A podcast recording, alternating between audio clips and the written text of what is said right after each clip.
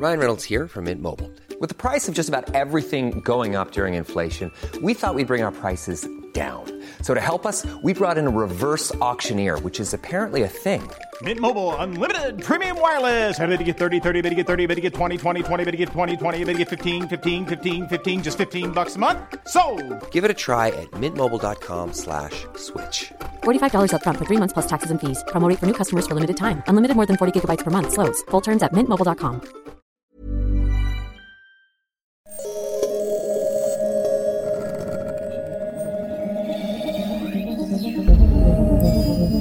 De pierre ne s'est pas arrêté par manque de pierre. Pas plus que l'on a renoncé à la marine à voile parce que le vent est tombé. Rêveurs audacieux. Cette mise en perspective à destination de toutes celles et ceux qui, pris de vertige devant les mutations en cours, pensent que la fin est proche, est un cri d'optimisme offensif. Conspirateur positif. Il est temps de prendre au sérieux nos rêves et d'en faire une stratégie. Et si demain n'était pas foutu Bonjour, je suis Mathieu Baudin, directeur de l'Institut des Futurs Souhaitables. Vous écoutez Dites à l'avenir que nous arrivons, le podcast des éclaireurs de Canal+, consacré à l'ère du temps.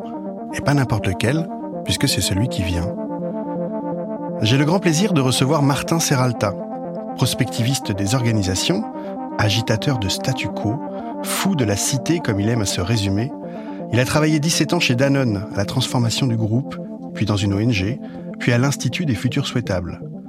Son propos, comme son purpose, c'est le vivre et l'agir ensemble. Et son objet de travail dans les organisations, c'est l'articulation de la raison d'être, de la prospective des souhaitables et du processus de discernement. Ou comment choisir dans un monde volatile, incertain, complexe et ambigu, en révélant en nous ce qui est vivant. Bonjour Martin. Bonjour Mathieu. Notre moment ensemble se divise en trois temps. Une conversation sur l'époque, une expérimentation que tu proposes pour hâter la métamorphose du monde, et enfin un voyage dans le temps, en 2040, une uchronie, mais dans le futur, histoire de voir la mise à l'échelle réussie de ton idée. Le fil rouge de cette émission, c'est la confiance.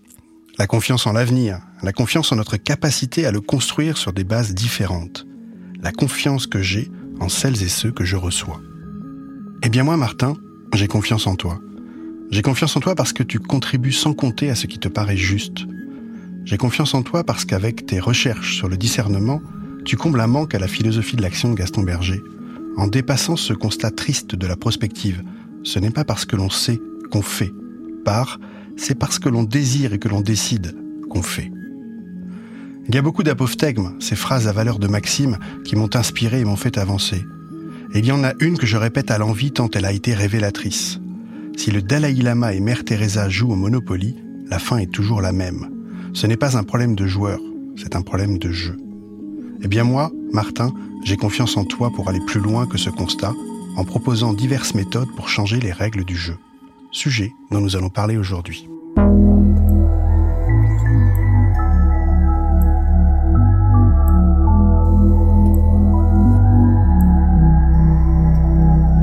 Première question que j'aime à poser à toutes celles et ceux qui me font le bonheur et l'honneur de venir ici, c'est comment tu ressens l'époque, Martin?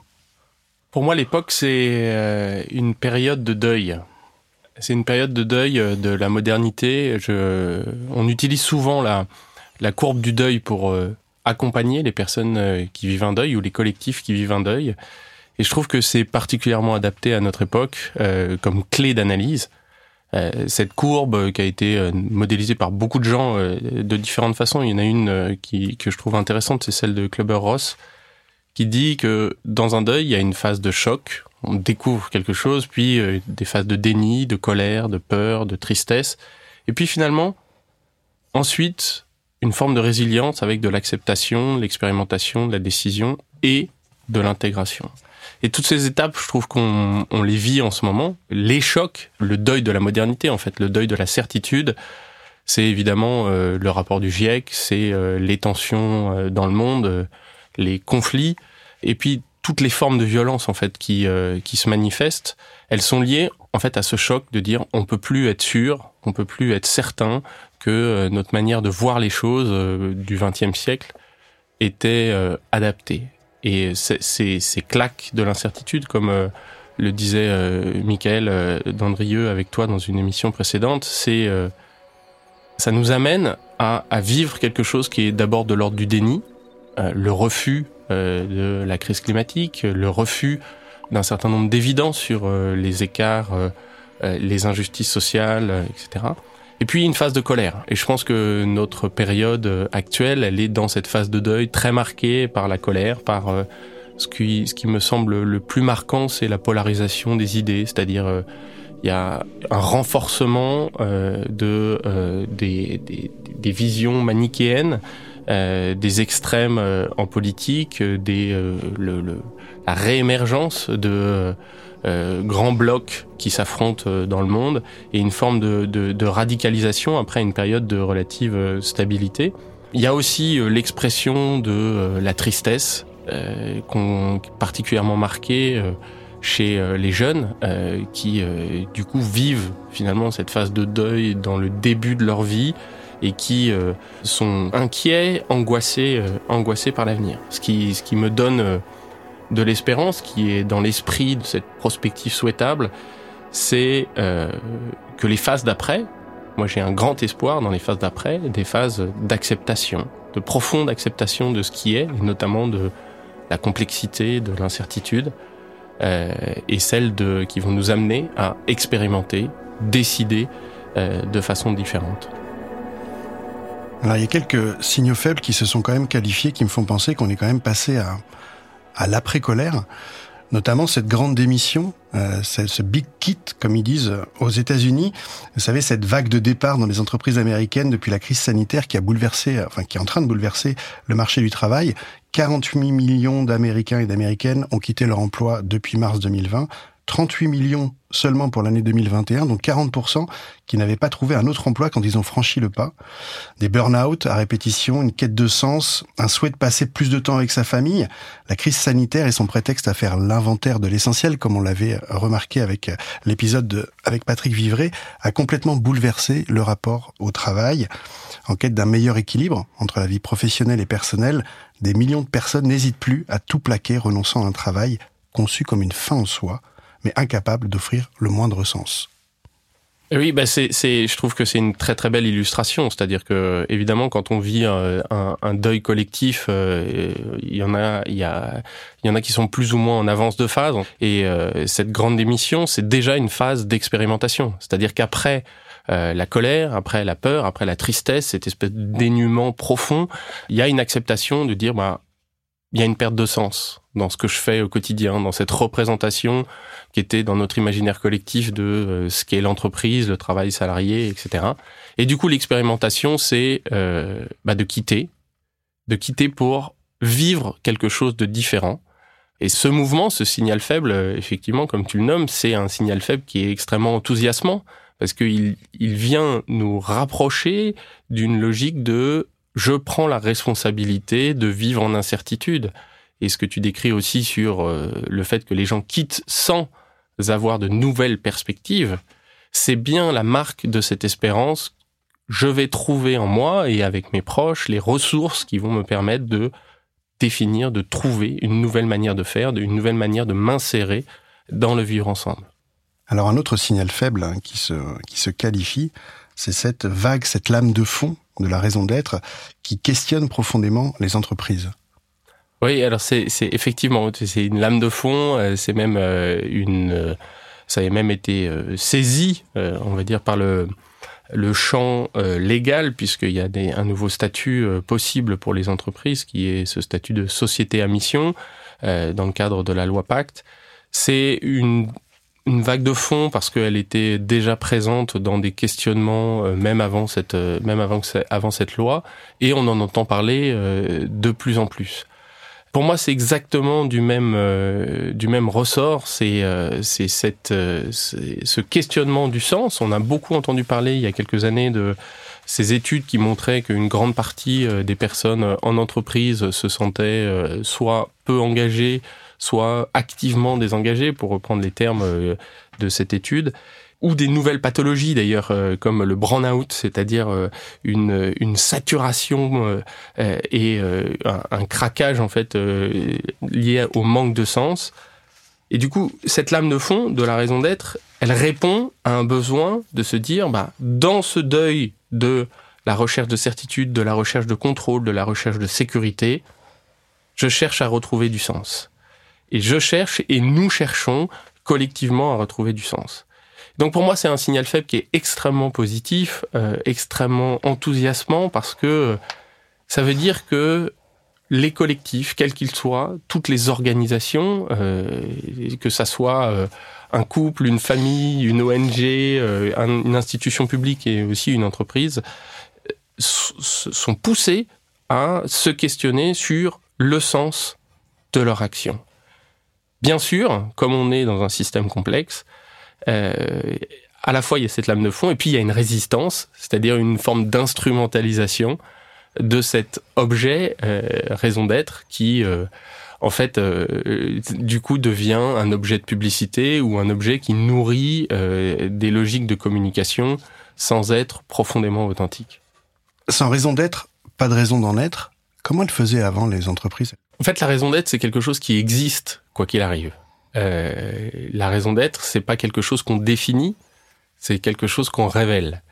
Et auparavant, euh, la, raison d'être qui existait, soit elle était implicite, euh, parce qu'il y avait un contrat social, mais si on remonte un peu dans le temps, notamment au 19e siècle, en fait, les raisons d'être était euh, non pas seulement euh, d'enrichir euh, des actionnaires, mais aussi de faire vivre des collectifs. C'est-à-dire que la dimension sociale de l'entreprendre a été assez marquée.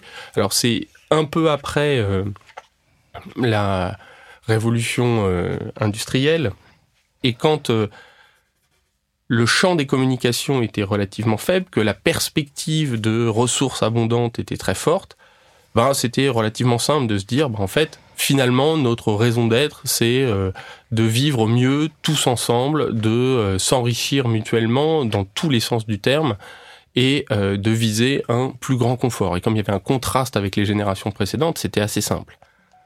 Maintenant, avec de l'incertitude dans tous les sens du terme, c'est-à-dire de l'incertitude sur la fiabilité du modèle dans lequel on opère, de l'incertitude sur les perspectives en termes de ressources, en termes de croissance, hein, puisque c'était ce mythe-là aussi euh, qui, a eu la peau dure euh, pendant le XXe siècle, et eh bien tout d'un coup, en fait, ces espèces d'implicites s'effondrent. Et là, du coup, il y a un questionnement sur, mais finalement, qu'est-ce qu'on fait là? Qu'est-ce qu'on fait ensemble? Pourquoi on se lève le matin?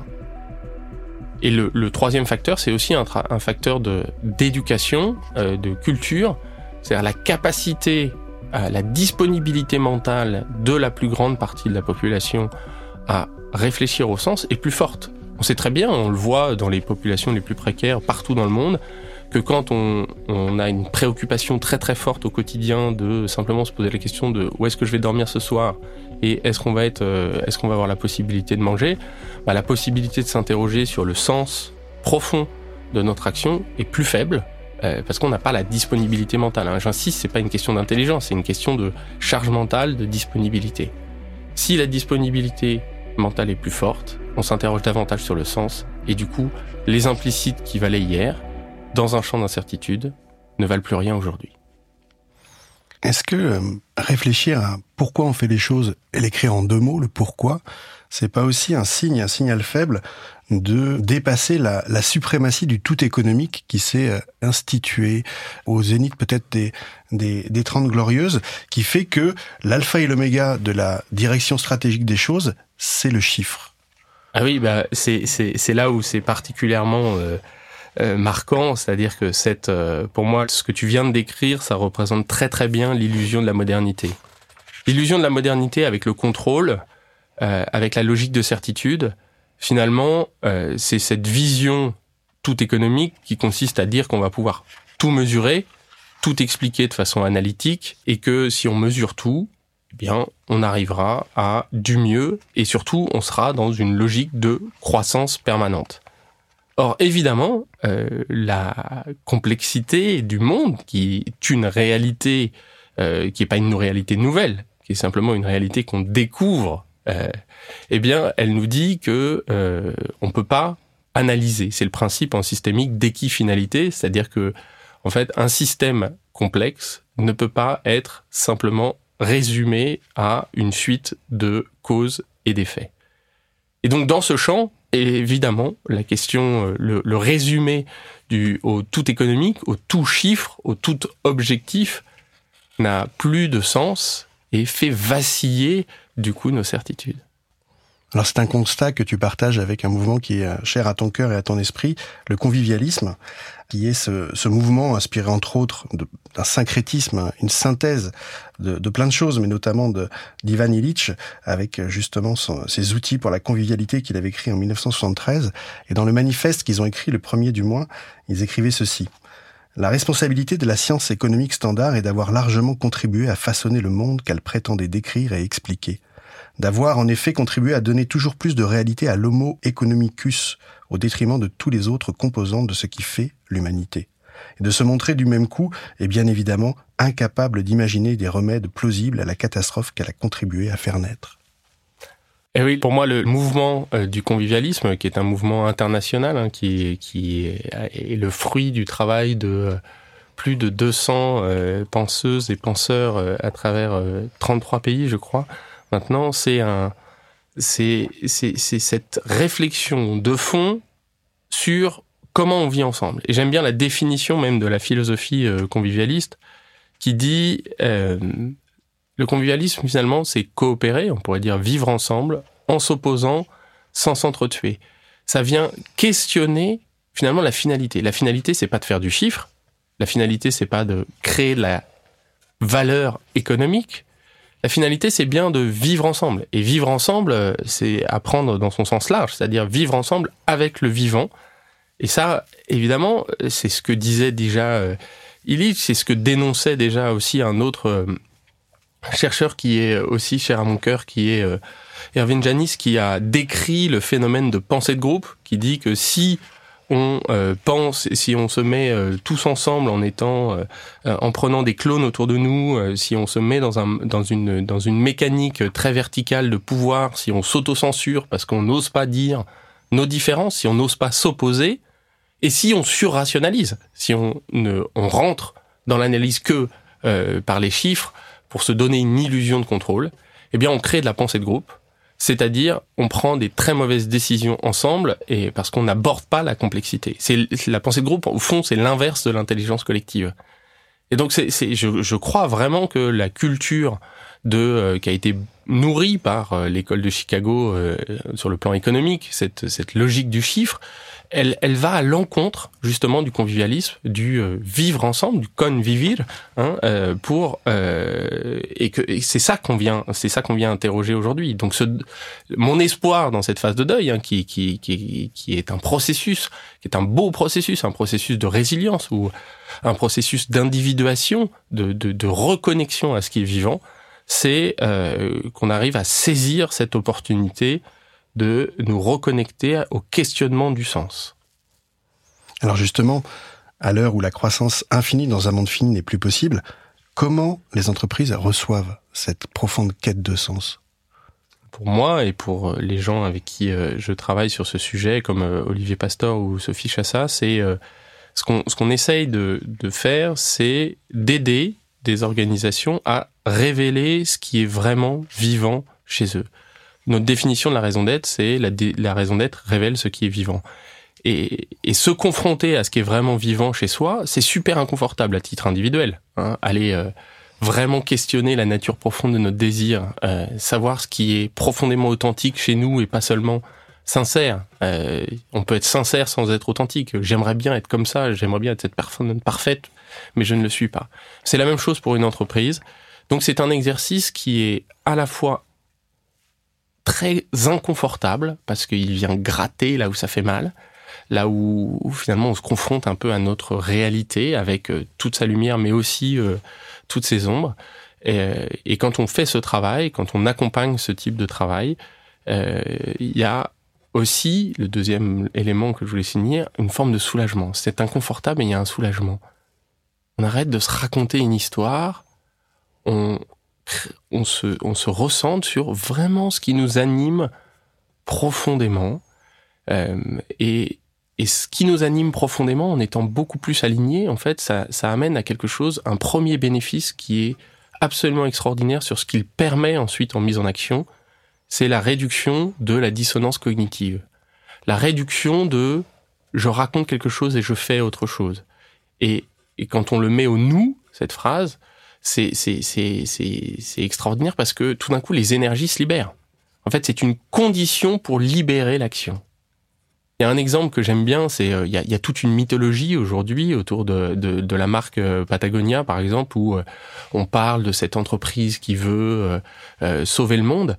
Mais si on regarde bien l'histoire et en lisant simplement le, le, le, le livre de Yvon Chouinard qui, qui s'appelle Let My People Go Surfing, euh, laisser laisser mes équipes aller aller surfer, eh bien le titre parle de lui-même, c'est-à-dire qu'au départ, l'aventure, la raison d'être de Yvon Chouinard et ses copains, leur raison d'être, c'est de faire de l'escalade six mois dans l'année et du surf six mois dans l'année. Et à partir de ça, comme ils sont connectés profondément à ce qui est leur souhait, quelque chose qui, du point de vue de la société, est assez inacceptable, eh bien, ils se connectent davantage au vivant et à un moment donné, leur raison d'être, ça devient faire ça en préservant les espaces dans lesquels on le fait parce qu'on se projette dans le temps, puis ça devient euh, permettre à d'autres de le faire en leur proposant du matériel pour qu'ils puissent euh, réellement euh, préserver la nature. Et puis ça devient utiliser l'entreprise pour préserver les enjeux, la planète et les enjeux environnementaux. Et, et, et donc la raison d'être, c'est quelque chose d'évolutif, c'est quelque chose qui nous met en mouvement. Et ce que moi, ce qui, ce qui, ce qui me semble absolument précieux à cet endroit, c'est que plus on est clair, moins on est dans le jugement, moins on essaye de se conformer à un dogme, et moins on essaye de raconter une histoire qui n'est pas nous, mais de raconter notre histoire, notre élan aujourd'hui, hein, ce qui nous met en mouvement aujourd'hui, ce qui nous fait lever le matin, plus on est clair là-dessus, sans se mentir, plus en fait on contribue à des démarches qui sont altruistes, euh, qui vont servir le bien commun. Euh, et pourquoi bah Parce que euh, simplement euh, fondamentalement, l'être humain est un être social et que s'il est clair avec lui-même, euh, eh bien, euh, il contribue, il fait du lien, il se détache justement du tout économique, il a envie d'apprendre et il vise quelque chose qui est plus grand que lui ou qu'elle. Ça résonne beaucoup avec la discussion qu'on avait eue avec François Tadei sur l'ikigai, sur cette boussole, sur ce prétexte à s'aligner, à être congruent avec ce qu'on veut, ce qu'on est, ce qu'on peut faire et ce qu'on a envie de faire. Parlant de clarification, ouais, il y a cette phrase que je répète à l'envie, euh, tellement elle a été pour moi justement éclairante. Si le Dalai Lama et Mère Teresa jouent au Monopoly, la fin est toujours la même. Ce n'est pas seulement un problème de joueur, c'est surtout un problème de jeu. Eh bien toi, tu proposes justement de changer les règles du jeu pour avoir des finalités différentes. Ouais, le Monopoly, c'est génial. J'adore euh, j'adore cette phrase euh, effectivement que j'ai déjà euh, déjà entendu dire, Mathieu. C'est absolument euh, représentatif pour moi de ce grand malentendu en fait. Il faut savoir quand même que le Monopoly, il a été créé par une femme qui s'appelle Elisabeth Maggie, qui au début du XXe siècle crée ce jeu pour dénoncer les monopoles, pour dire vivez le Landlord Game, qui était le nom de son jeu, euh, qui est devenu le Monopoly plus tard, euh, pour expérimenter à quel point le système qu'on vous propose, et notamment le système de monopole foncier, est un système qui va à l'encontre de vos aspirations. L'ironie de l'histoire, c'est que c'est devenu un des jeux de plateau les plus vendus au monde, et que euh, l'éditeur du jeu a même créé un Monopoly édition tricheur. Donc on est euh, dans une dans un dans, dans une sorte de, de surenchère. Euh, c'est philosophiquement, on pourrait dire, c'est c'est la culture des passions tristes de garder des règles du jeu qui sont inadaptées au sens qu'on veut avoir. C'est pour ça que la clé pour moi, c'est d'abord révéler l'élan vital, révéler notre raison d'être, révéler ce qui est vivant en nous, ou pour reprendre le, le, le, les termes du, du, pacte civique, du premier principe du pacte civique, c'est prendre régulièrement des temps de pause pour réfléchir au sens de notre action, clarifier le sens de notre action, clarifier notre élan, vital, et du coup définir des règles qui correspondent, qui nourrissent ce sens. C'est-à-dire revoir les règles au service du but du jeu. Quand on commence à jouer au Monopoly, quel est le but du jeu?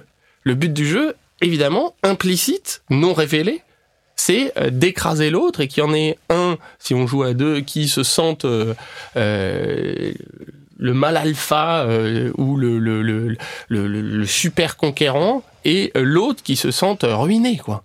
Donc c'est complètement écrasé. Donc c'est un jeu qui nourrit des passions tristes. et c'était vraiment le sens, la raison pour laquelle Maggie l'avait Elisabeth Maggie l'avait l'avait développé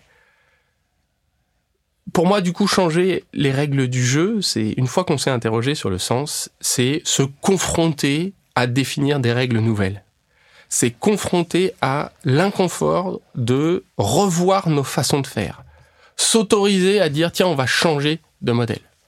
Et tu le sais, Mathieu, euh, une de mes, marottes, c'est de venir questionner euh, des règles du jeu à toutes les échelles. Euh, donc évidemment dans les organisations, euh, mais aussi euh, venir questionner les règles du jeu euh, à l'échelle, par exemple, d'un État. Depuis, en fait, mon histoire personnelle sur ce sujet, c'est que quand il y a eu les attentats de Charlie Hebdo, je me suis dit, qu'est-ce que ça veut dire quand les gens disent je suis Charlie? Qu'est-ce que ça veut dire finalement manifester dans la rue? On manifeste pourquoi? Et je me suis dit, en fait, on manifeste parce qu'on croit à quelque chose, qu'il y a un implicite de notre société et euh, du coup, j'ai distribué à ce moment-là des extraits de la Constitution, et notamment des extraits du préambule de la Constitution euh, de la France. En disant, bah en fait, c'est ça qui est intéressant, c'est de se réapproprier le sens de ce qu'on fait. Et la Constitution, en tant que telle, c'est un, objet qui est un objet de règle du jeu. C'est pas juste un objet de sens. Le bloc de constitutionnalité, comme on dit, c'est euh, quatre textes les quatre textes en tout font 40 pages. Et mon expérience depuis euh, ce moment-là, quand je viens interroger euh, des collectifs, des gens avec qui je, travaille, je me rends compte que 99% des gens, des Françaises et des Français, n'ont jamais lu la Constitution. Autrement dit, on joue un jeu sans avoir de clarté sur le sens et sans en connaître les règles. Et c'est ça qu'il faut, à mon avis, euh, réinterroger, c'est-à-dire inventer des nouvelles règles du jeu. Sachant qu'en particulier, les règles du jeu de constitution, qui datent de 1958, elles ont été écrites dans un contexte qui n'a plus rien à voir avec le contexte actuel. Elles ont été écrites au service du général de Gaulle pour gérer le, la crise euh, franco-algérienne, avec un pouvoir présidentiel très marqué, une très grande verticalité, et, et c'est très représentatif de notre époque en fait dans cette logique de deuil, en fait, il y a quelque chose de l'ordre de, ok, mais si on est foncièrement insatisfait du champ politique, si on est foncièrement insatisfait de la manière dont les organisations sont conduites et qui mènent à la grande démission, qui mènent à ou cet inconfort par rapport aux, aux politiques, eh bien, nous devons clarifier le sens et changer nos règles adapter les règles, trouver des règles qui nous correspondent à nous aujourd'hui. Alors ce qui est heureux, c'est que les, des règles différentes existent, elles sont déjà pratiquées, notamment par des holacrates, ces euh, démocrates qui pensent l'horizontalité. Et puis si on joue à une élection sans candidat, eh bien les résultats sont différents. Oui, l'élection sans candidat, c'est une règle du jeu euh, très différente pour euh, désigner une personne au sein d'un collectif pour une mission donnée. Euh, quand on fait une élection sans candidat, on, décrit une mission qui a pu être élaborée euh, auparavant par un processus euh, d'intelligence collective. le collectif qui se réunit, qui se connaît, va déterminer collectivement quelles sont les qualités requises, parfois même des qualités contradictoires. Chacun donne son avis pour que l'intelligence collective justement se mette en œuvre. Et ensuite, chacun va voter en son nom propre en disant, par exemple, moi, Martin, je vote pour Mathieu, et j'explique mon vote. Je dis parce que je pense qu'il a telle et telle qualité, etc., pour faire cette mission.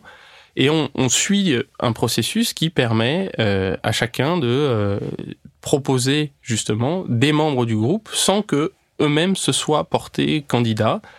Et à la fin, euh, le la personne qui est désignée dans cette dans ce processus, d'une façon parfois très surprenante, c'est pour ça qu'il faut l'expérimenter pour vraiment comprendre en quoi ça nous déstabilise. Eh bien, va pouvoir émettre ou non euh, des objections euh, à prendre euh, cette mission. Mais ça, effectivement, c'est un exemple parmi d'autres de du type de, de nouvelles règles qu'on peut mettre en œuvre.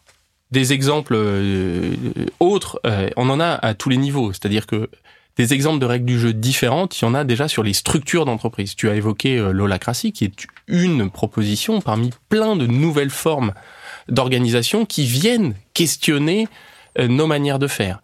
Le, le, les grands classiques en fait de, de, de la société d'aujourd'hui, c'est euh, des organisations mécanistes, verticales, pyramidales. On a un chef en haut, des sous-sous-chefs, etc., etc. Chacun a sa feuille de poste. Mais il y a d'autres formes. Il y a des formes transactionnelles. Alors les formes transactionnelles en sociodynamique, euh, c'est euh, des organisations plutôt en étoile où on a euh, un pôle central qui réunit plein d'acteurs et d'actrices qui sont indépendants autour. Il y a des entreprises qui sont et beaucoup de plateformes qui sont organisées comme ça, mais ça marche aussi justement dans cette logique de la grande démission avec des slashers, des freelances et des nouvelles formes d'interaction, de liens et d'interdépendance. Il y a des formes tribales où on se réunit avec un sens très très fort, une culture très très forte et du coup des euh, modalités euh, qui sont euh, souvent liées au fait d'avoir un très fort lien entre nous, de faire des processus d'inclusion, de faire en sorte que chaque personne dans l'organisation puisse exprimer tous au potentiel. Dans ces organisations-là, on peut utiliser même des règles du jeu très déstabilisantes, euh, comme par exemple la reconnaissance en conscience. Autrement dit, chacun va déterminer son propre salaire dans l'organisation, dans un cadre donné. Euh, alors, dans le, champ de la déstabilisation, comme on touche au, tabou économique, au tabou du chiffre, euh, ben forcément, il faut prendre du temps. Puis il y a des organisations qui combinent toutes ces formes. tu disais, ça existe déjà, ce qui est très heureux, c'est que, en fait, ces modalités, l'élection sans candidat, la décision par consentement, le discernement en finalité, ou euh, des modalités, ou la reconnaissance en conscience que je viens d'évoquer, ce sont des modalités qui sont en fait tirées d'expérimentations précédentes de l'histoire.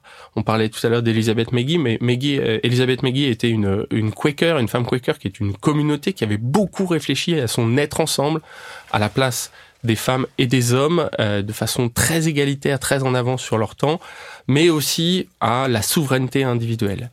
Euh, ces nouveaux systèmes, parfois on a l'illusion qu'ils vont tout résoudre et ou l'illusion que euh, ils vont euh, être euh, le nouveau dogme euh, organisationnel qui vont nous permettre de tout de tout résoudre. Moi, je, je, pense que cette manière de regarder, cette, cette, modalité évolutionniste de regarder les choses, elle est aussi dangereuse parce que elle consisterait à imposer à tous une manière de faire. Ce qui me paraît clé, c'est un de savoir que ça existe, donc d'explorer le panorama des règles du jeu possibles plutôt que se dire ça c'est imposé et il y a que le modèle du chef suprême de euh, l'homme blanc euh, de 50 ans euh, qui est le chef d'une organisation verticale avec des sous-sous-chefs et une et une promotion tous les ans. Je, je, ce que je crois c'est je m'interroge sur le sens, je vois en quoi ça répond à mes préférences profondes et du coup j'utilise tous ces outils toutes ces nouvelles règles du jeu pour pouvoir faire fonctionner ça. Ce qu'il faut savoir, c'est que quoi qu'il arrive, changer, c'est inconfortable. C'est extrêmement inconfortable la première fois qu'on fait une élection sans candidat. C'est extrêmement inconfortable de fonctionner euh, dans des décisions par consentement. C'est extrêmement inconfortable d'être dans un processus d'intelligence collective et de comprendre que sur une autre décision, bien au contraire dans ces nouvelles formes d'organisation, on va voir une personne en particulier qui va décider en autonomie sans consulter les autres. Et donc c'est très déstabilisant. Mais une fois qu'on l'expérimente, c'est extrêmement enthousiasmant. Alors changer, c'est inconfortable. Je te sais, pour illustrer la difficulté de changer à cause notamment de la force des habitus, que tu évoques souvent l'origine du clavier AZERTY. Ouais, le, le, le, clavier AZERTY, euh, je trouve que c'est une belle illustration. Euh, le clavier AZERTY a été, les touches ont été disposées sur le clavier pour que les bras mécaniques de la machine à écrire ne se bloquent pas. Autrement dit, on a créé un clavier anti-ergonomique pour que les touches qui soient proches soient celles qu'on n'utilise pas ensemble. Évidemment, sur un clavier d'ordinateur, ça n'a aucun sens. Et des chercheurs euh, ont inventé un nouveau mode, euh, un nouveau clavier. En français, le clavier s'appelle le clavier BIPO, qui est euh, disposé de façon optimale entre la disposition et la mobilité de nos doigts et les, la, la langue française. Sauf que, évidemment, passer de notre habitude du clavier AZERTY à un clavier BIPO. Ça nous demande un effort absolument considérable, ça mobilise notre plasticité intellectuelle à tel point qu'on continue à utiliser un clavier dont la disposition des touches n'a aucun sens. Alors pour s'en convaincre, regardez bien où sont situées les lettres euh, de loin les plus utilisées comme le A et le E. Elles sont placées sous la main gauche, la moins agile pour la plupart des gens majoritairement droitiers.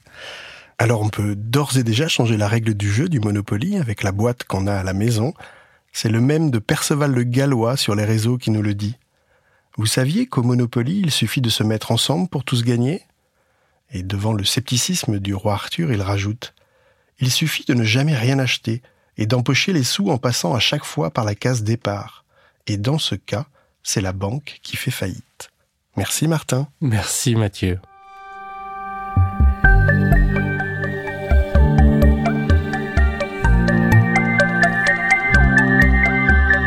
Je vous propose de prendre une grande inspiration.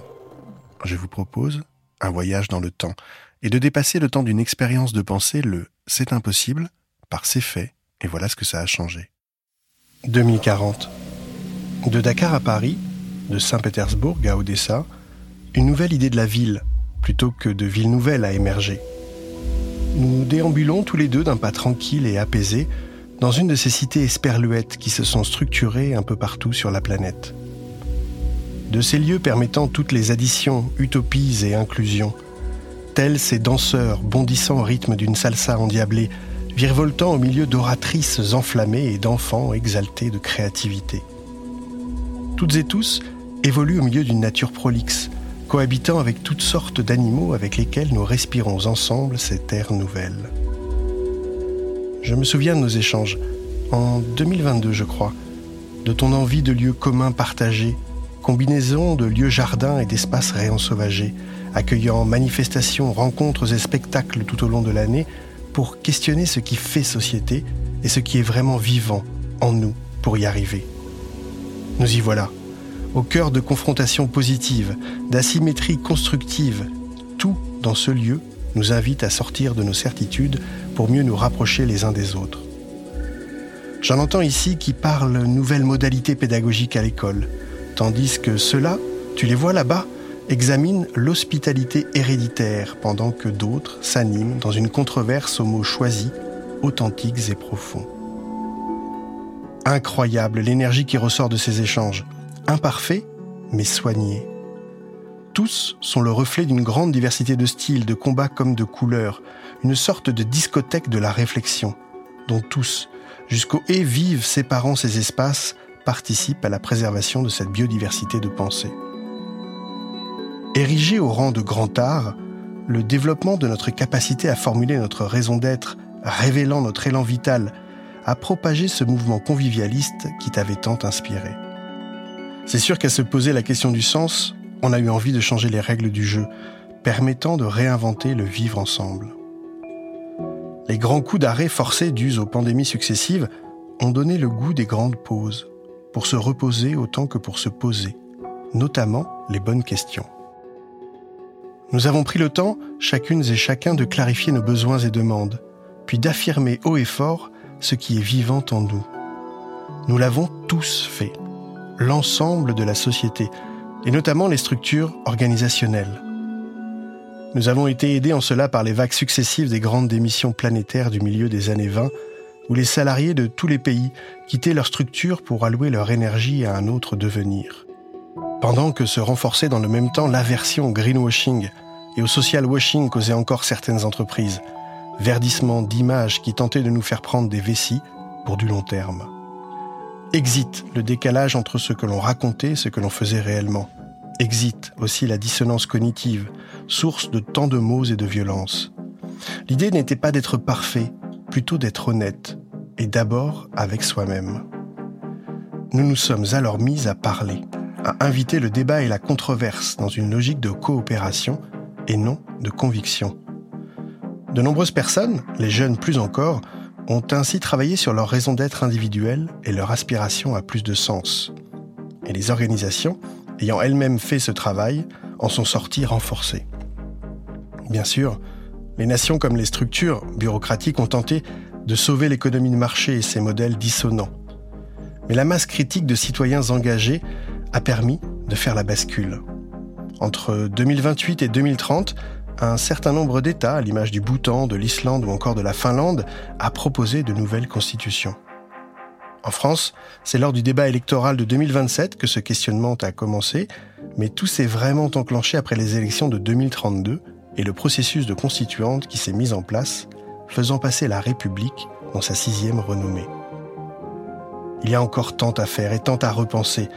Nous attendons dans les prochains jours les conclusions du chantier de la décennie qu'avait initié en 2030 l'Organisation des Nations Unies sur le qui sommes-nous et quel sens a notre action. Et j'ai entendu dire que ta fille Thaïs, anticipant les résultats, a décidé d'inviter à aller plus loin encore d'ores et déjà, en lançant un appel aux jeunes du monde entier à se retrouver mardi prochain dans toutes les villes et les campagnes pour réfléchir ensemble, rien de moins qu'à la raison d'être de notre humanité.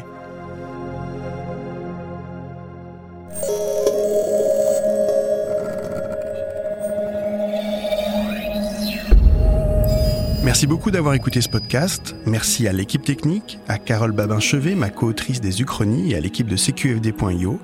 Si vous voulez en savoir plus sur le monde de demain et les initiatives à l'œuvre ici et maintenant, rendez-vous sur le site des éclaireurs de Canal+. On se retrouve très vite pour un nouvel épisode, et si vous voulez partager ce moment avec nous, n'hésitez pas à vous abonner. À très bientôt!